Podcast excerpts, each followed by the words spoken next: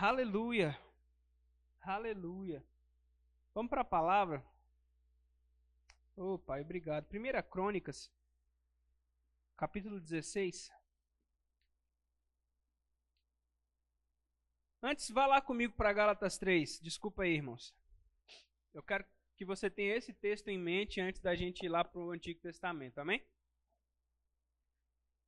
Gálatas 3,13 fala que Cristo nos resgatou da maldição da lei, fazendo-se Ele próprio maldição em nosso lugar, porque está escrito: Maldito aquele que for pendurado em madeiro. Verso 14: Para que a bênção de Abraão chegasse aos gentios em Cristo Jesus, a fim de que recebêssemos pela fé o Espírito prometido. Então o que está falando aqui? Cristo nos redimiu, ele nos resgatou, nos libertou da maldição que constava na lei de Moisés, na lei, na promessa que havia para Abraão, constava de bênçãos e maldições. Se o povo obedecesse, colheria as bênçãos. Se desobedecesse, sofreria as consequências com as maldições. E Cristo nos resgatou dessas maldições. Essas maldições envolviam basicamente três aspectos da nossa vida: a morte espiritual, que é a separação eterna de Deus miséria e pobreza e doenças, enfermidades, mazelas no nosso corpo físico. Quando o povo obedecia, o povo tinha comunhão com Deus, quando o povo obedecia, o povo prosperava, e quando o povo obedecia, o povo tinha saúde e vigor. Por todo o Antigo Testamento você vai ver que é exatamente assim. Quando o povo decidia se arrepender de seus pecados, ele era abençoado, ele ficava saudável, não tinha aborto, não tinha estéreo, não tinha doente, as pragas cessavam. Quando o povo desobedecia, o juízo vinha sobre eles, a ira de Deus, a Bíblia trata dessa forma, o juízo, a ira de Deus se manifestava. Muitos morriam, muitos eram acometidos de, de às vezes, de lepra, de alguma maldição. Por quê? Porque Deus queria? Não, porque o povo tinha desobedecido, o povo estava morto. E aí o que, que a Bíblia fala? Que Cristo nos resgatou da maldição da lei. Então, doença, mazela, miséria, morte espiritual, porque de fato nós recebemos a vida de Deus quando nascemos de novo. Deus passa a habitar em nosso coração, em nosso espírito. Então nós recebemos a bênção de Abraão. Pra, olha só, ele nos resgatou da maldição para quê? Para que a bênção chegasse até nós. Então você é abençoado com a bênção de Abraão. Aquela promessa que Deus faz para Abraão, de que ele seria uma grande terra, de que ele abençoaria muitas nações, de que ele prosperaria, de que ele teria para dar, que ele não ia tomar emprestado, que ele seria cabeça e não cauda, que sobre ele viriam, correriam e o alcançariam essas bênçãos, que ele abençoaria o fruto do nosso trabalho, a nossa entrada, a nossa saída, nos colocaria por cabeça e não por cauda. Todas essas coisas em Cristo veio até nós para que nós recebêssemos pela fé esse Espírito, essa, essas promessas. Amém? Então, agora sim, vamos para 1 Crônicas 16. E o contexto desse texto aqui está falando acerca de quando os filisteus tinham roubado a arca da aliança, tinham invadido o povo as terras do povo hebreu, roubaram a arca da aliança, e aí o rei Davi conseguiu pegar de volta a arca, e aí não, não deu para levar diretamente para Jerusalém, eles deixaram essa arca três meses na casa de um, de um homem chamado Obed-Edom, e a presença de Deus que estava na casa dele, na arca, abençoou todas as obras da mão de Obed-Edom, abençoou tudo como nunca tinha acontecido antes. E aí Davi consegue lá, leva os sacerdotes, leva os, os levitas, leva todo o povo ali para buscar essa arte na casa, essa arca na casa de Obed-edom e leva para Jerusalém. E deu certo, e foi uma bênção, e, e Davi consegue levar a arca e eles colocam ali, é verso 1 né, de capítulo 16, colocam no meio do povo para sacrificar, para adorar a Deus, estar agradecido a Deus porque conseguiram resgatar a arca da aliança. E aí no verso 8, ele então começa um, um hino de ação de graças. O, o, o levita Asaf fala que é um hino cheio de instruções para nós. Ele quer animar o povo a crer em Deus. É esse o objetivo. Então no verso 8 fala assim: Deem graças ao Senhor e invoquem o seu nome. Tornem conhecidos entre os povos os seus feitos. Cantem a Deus, cantem louvores a eles, falem de todas as suas maravilhas. Se gloriem no seu santo nome, alegre-se o coração dos que buscam o Senhor. E eu quero focar aqui agora nesse verso. Busquem ao Senhor e ao seu poder. Busquem continuamente a sua presença. Se lembrem das maravilhas que ele fez, dos seus prodígios e dos juízos dos seus lábios. Vocês, descendentes de Israel, Jacó e seus escolhidos. Aleluia. Verso 11: Busquem ao Senhor e ao seu poder. Queridos, essa é uma instrução que é tão viva para nós hoje quanto foi há 3 mil anos atrás, quando foi escrito na época do rei Davi.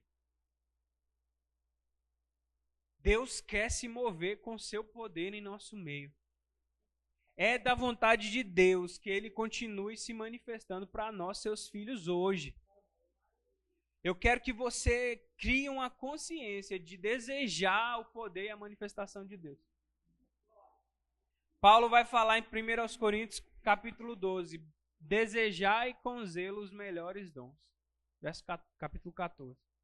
Desejai os dons, desejai a manifestação. Eu não sei o que vai acontecer daqui para o final, mas eu estou com expectativa da manifestação de Deus. E essa expectativa não morre aqui no culto, não. Ela tem que ser levada para nossa casa.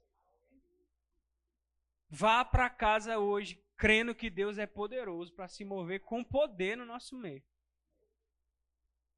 O que você precisa da parte de Deus é crer e receber.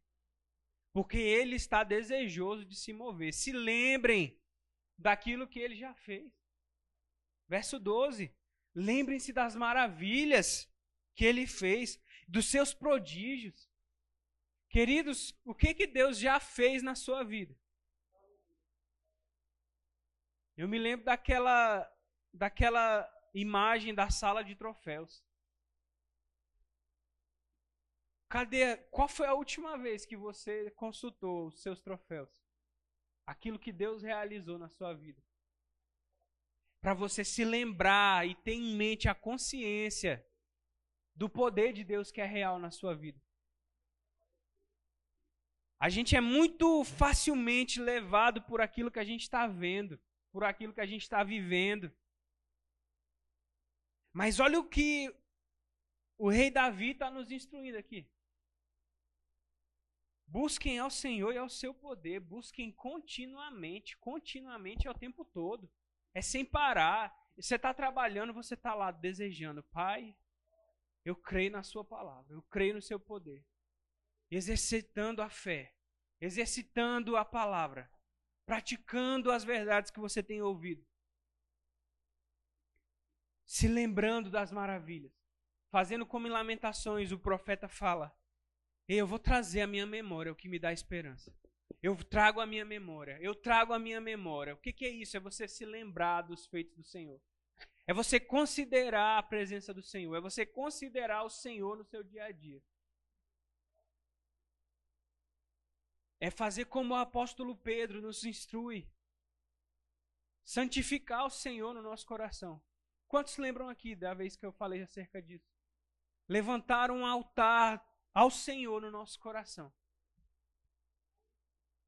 Um memorial ao Senhor. Pai, você habita em mim, você habita no meu coração. E você é poderoso para se manifestar com grande poder em nosso meio.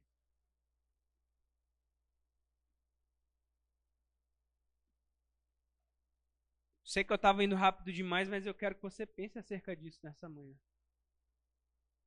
Quero que você medite na grandeza do seu Deus. Se lembre das coisas que ele tem te proporcionado. Fácil não tá para ninguém, mas tem graça. Tem provisão. Tem unção. Não precisa ser pesado. Não precisa ser difícil no sentido de peso. Deus nos chamou para conquistarmos mesmo. A Bíblia fala que o reino de Deus é tomado por força, por esforço. Mas existe uma graça que nos fortalece.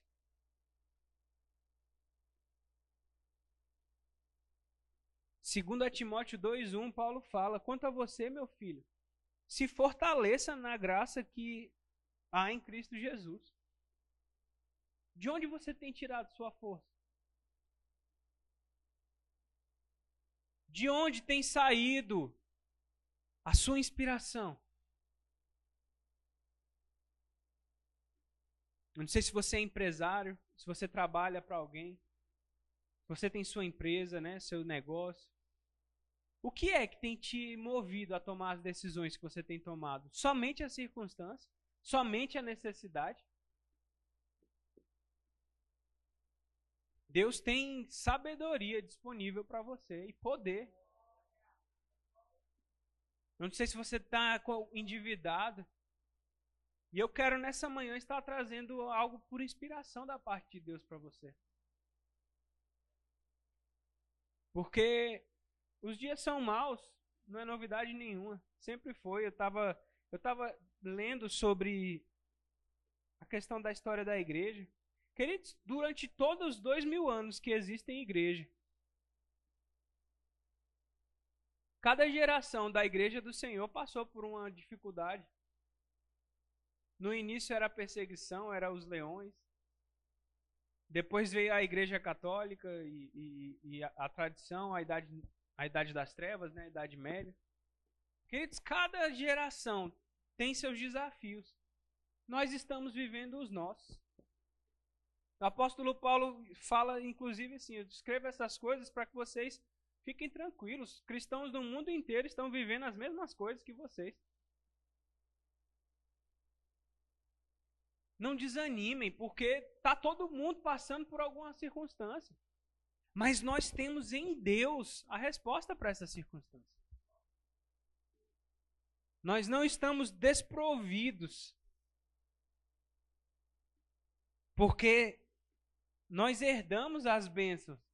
Você leu comigo? Gálatas. Fomos redimidos da maldição. Miséria, doença, dívidas. Paulo fala aí: não devam nada a ninguém a não ser o amor. Às vezes a circunstância chega, você precisa, acaba se endividando. Mas, queridos, a promessa que Deus nos fez é de que nós não tomaríamos emprestado, mas emprestaríamos a muitas nações. O que que pesa mais na nossa balança? A circunstância ou a palavra?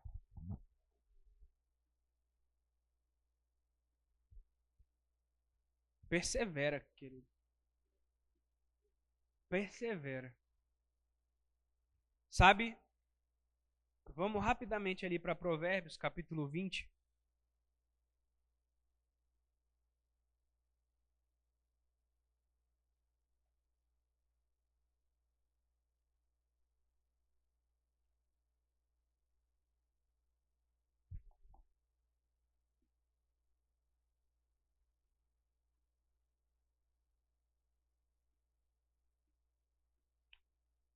Eu quero que você acompanhe comigo. Eu vou ler em duas versões aqui, só um minutinho.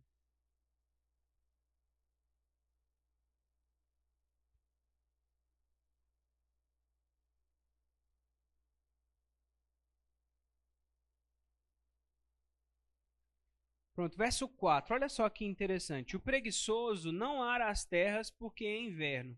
Por isso, no tempo da colheita, procura e não encontra nada. O verso 5, que é o, o que eu quero focar, olha só como ele trata aqui. Os propósitos do coração humano são como águas profundas. Mas quem é inteligente sabe como trazê-lo à tona. Na versão transformadora, fala assim, verso 4: Quem tem preguiça de arar a terra na época certa não terá comida no tempo da colheita. Os bons conselhos ficam no fundo do coração, mas a pessoa sensata os traz à tona. Que que eu, onde é que eu quero chegar com isso? Queridos, existem coisas na profundeza do nosso coração que vão se manifestar com a nossa com a nossa vida de sabedoria, com a gente crescendo em sabedoria e comunhão com Deus. Sabe, a Bíblia fala em Colossenses, capítulo 3, capítulo 2, verso 3, que em Cristo estão escondidos todos os tesouros da sabedoria e do conhecimento. E sabe, irmão, esse texto aqui está falando acerca de trabalho, está falando acerca de, de prosperidade, por isso que eu li o verso 4, para você entender o contexto. Ele está falando sobre finanças e trabalho. Se nós semearmos, formos diligentes, vamos ter o que colher. E sabe, às vezes você precisa de uma estratégia da parte de Deus, uma estratégia de sabedoria para lidar com suas finanças, para lidar com seu negócio, com seu trabalho. E ela está lá no seu coração no seu espírito. Coração na Bíblia, no, na maior parte das vezes, diz respeito ao espírito humano. E os propósitos do coração, os propósitos do espírito, são como águas profundas. E a pessoa inteligente, a pessoa sábia, sensata, sabe como trazer à tona essas coisas. E aí a gente pode ir lá para Paulo falando que, que o Espírito de Deus sonda as profundezas de Deus, não é assim? Ó, quão insondáveis os juízos e os caminhos de Deus, mas Deus nos revelou pelo seu Espírito qual é a vontade de Deus, as suas intenções. E aí ele fala: Nós temos a mente de Cristo. Você consegue visualizar essa conexão que eu estou querendo te trazer? Sabedoria para você buscar do Espírito as estratégias. Para você buscar em Deus respostas, para você puxar do seu coração aquilo que Deus tem para te trazer como solução. Aquela ideia que vai te fazer prosperar que vai te fazer avançar, que vai te trazer rompimento, aquela estratégia, instrução. Filho, faça isso e você tem aquela convicção no seu coração de que você encontrou aquela pepita de ouro que vai te trazer a resposta certa.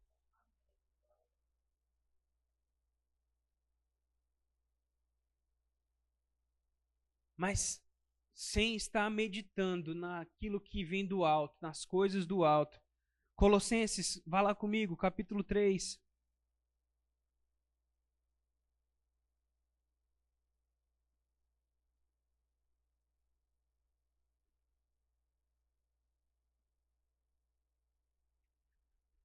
Verso 1: Portanto, se vocês foram ressuscitados juntamente com Cristo, busquem as coisas lá do alto, onde Cristo vive, assentado à direita de Deus.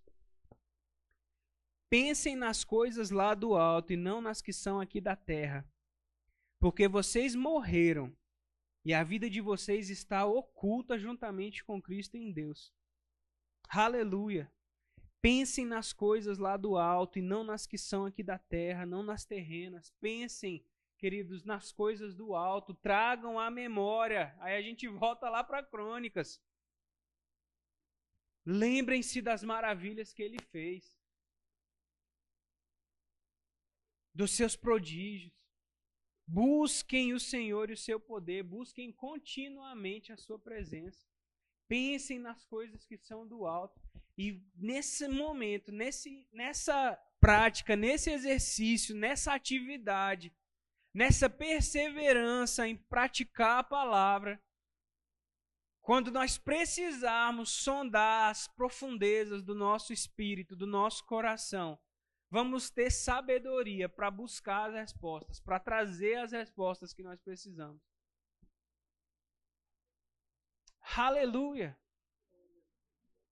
Queridos, eu quero andar nesse nível de revelação que a gente está tendo nessa manhã. Eu preciso todos os dias meditar nessas coisas, buscar essa sabedoria. Sabe, cada um de nós temos os nossos desafios aquilo que Deus nos confiou para fazermos, para manifestarmos. E sem praticar essa palavra, queridos, sem botar em prática, sem a gente tirar, sabe, queridos, um tempo assim com Deus, sem buscarmos, sem lermos, sem botarmos força nisso daqui, não vai se manifestar. Muitas vezes a gente acha que a gente está numa época que é fast food, é Instagram, é foto, clicou a foto, 15 segundos depois já está lá para o mundo inteiro ver.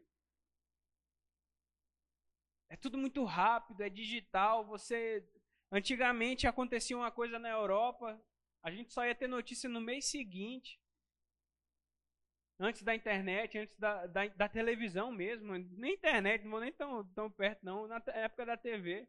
Às vezes era duas, três semanas para a gente saber de uma coisa que aconteceu lá na Europa. Hoje em dia um rumor que acontece, foi assim em dezembro de 2019, tinha um rumor, parece que tem um vírus aí, a gente já sabia dos rumores da China. Você tem noção do que, que é isso hoje?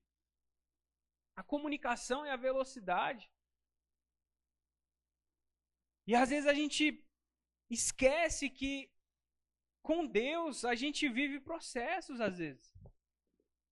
Deus está lá querendo se manifestar, mas a gente precisa praticar a palavra para que as coisas se manifestem. Se você andar só na onda do fast food tudo rápido, você vai acabar obeso mórbido. Se você só se alimentar disso. Sua saúde vai se deteriorar. Você vai, vai desenvolver problemas porque você está só consumindo comida processada, comida de, sem qualidade. É na verdade, tem gente da saúde aqui, não tem? e, e, e, e, gente, nós precisamos botar força, é constância. Não tem resultado sem constância. O resultado daquilo que vem de forma fácil e rápida, processada, não é bom. Pode ser até gostoso na hora que você come, mas depois, a, depois a, a colheita vem. Ninguém pode viver só de fast food. Ninguém vive só do, do imediatismo.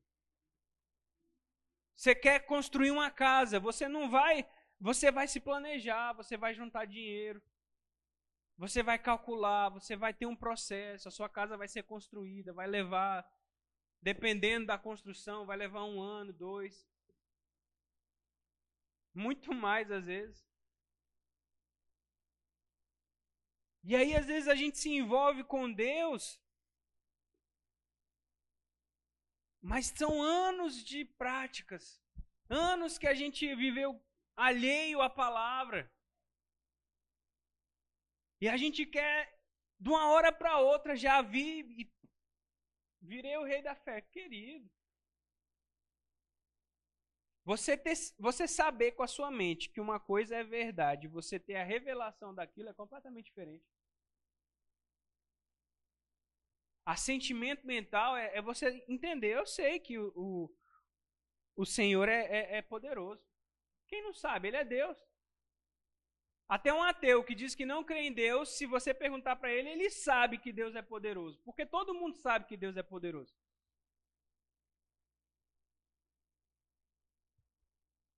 Mas você viver isso daqui é completamente diferente. Você viver o poder de Deus, você viver a manifestação do sobrenatural de Deus. Queridos, existem momentos da nossa vida que sim, ele vai se operar, ele vai operar com poder e grande glória e vai ser investido rápido, vai vir para suprir aquela necessidade. Nós temos que ter essa expectativa sempre de que ele vai suprir a nossa necessidade. Mas nós precisamos crescer em fé. Quanto tempo de confissão da palavra nós temos gastado diariamente? Será que a gente está gastando 20 minutos de confissão da palavra diários? Quanto tempo de oração em outras línguas estamos tendo? Será que a gente está gastando uma hora em outras línguas todo dia? É para a gente pensar mesmo. Será que a gente está tirando 15 minutos fechando a nossa porta e indo encontrar o nosso Deus em secreto, como Jesus nos instruiu?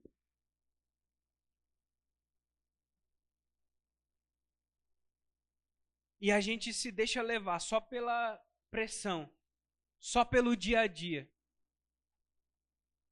E às vezes a gente tem o tempo livre, mas não tem a constância. Não tem a perseverança. Falta para a gente considerar a palavra. E eu não quero que você saia daqui pesado nem condenado nessa manhã, não.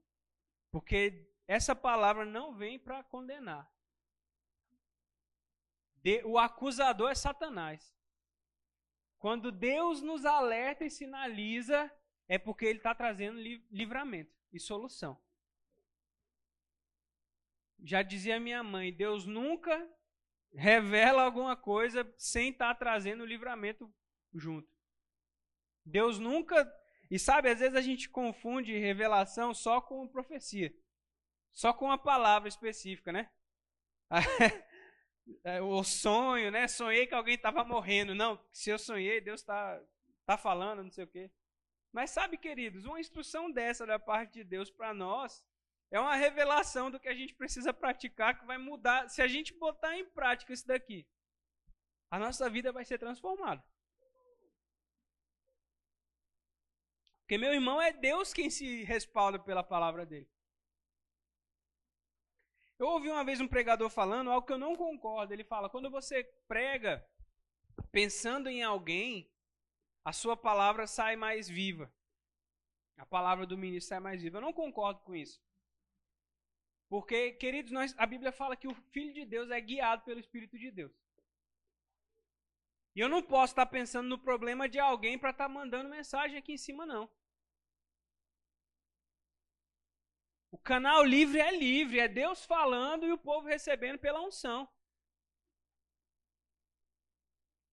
Eu creio nessa palavra, querido. Eu creio nessa unção que está disponível sobre a minha vida hoje, nessa manhã.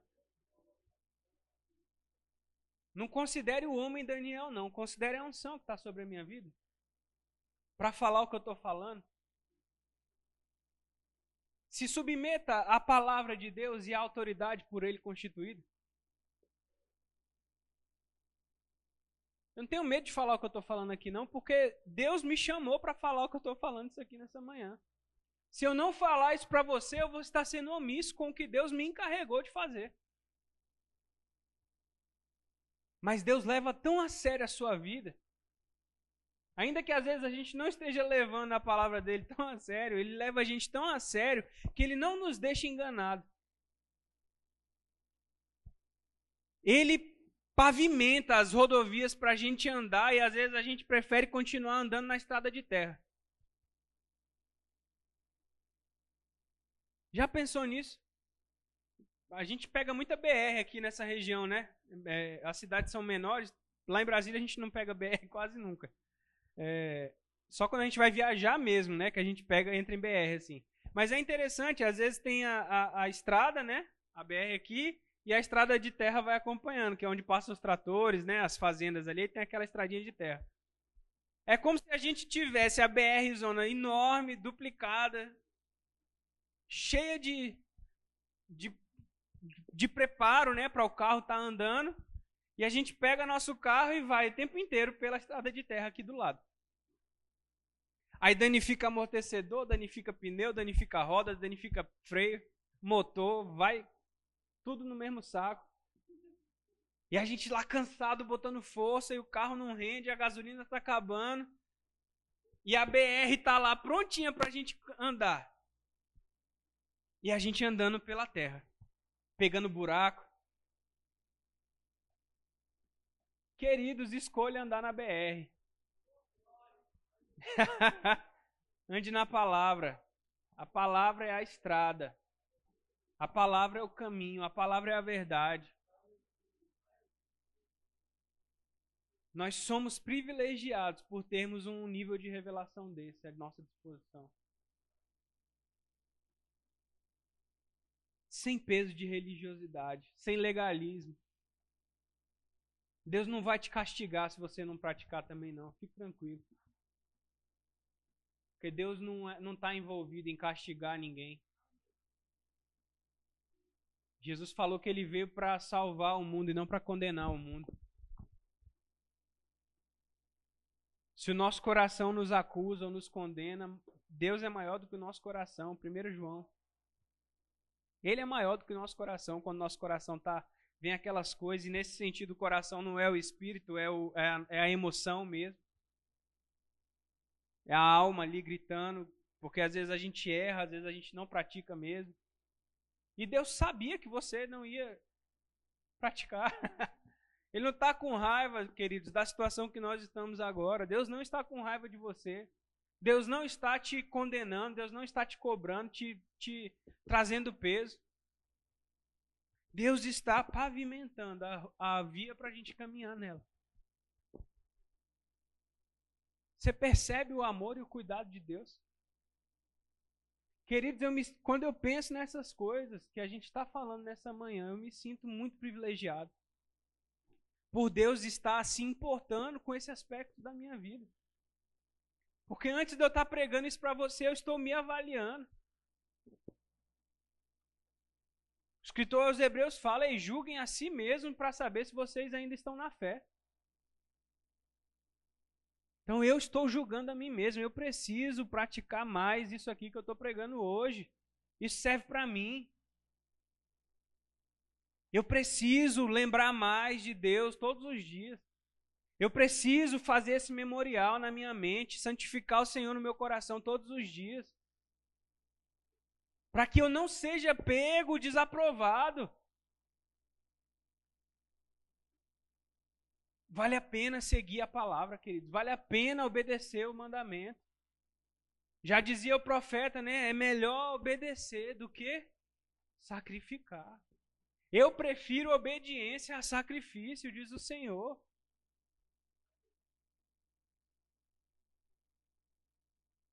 O fruto da obediência é melhor do que o fruto do sacrifício, querido. Porque o fruto da obediência é amparado por aquele que obedeceu sem, sem falhar na lei. Cristo é o mediador da nossa aliança. Traga à memória aquilo que te traz esperança. Amém, queridos? Você foi abençoado nessa manhã? A palavra é a verdade, queridos. Eu amo essa palavra. Eu amo essa palavra. Eu queria saber se todo mundo de casa, né? Agora de manhã.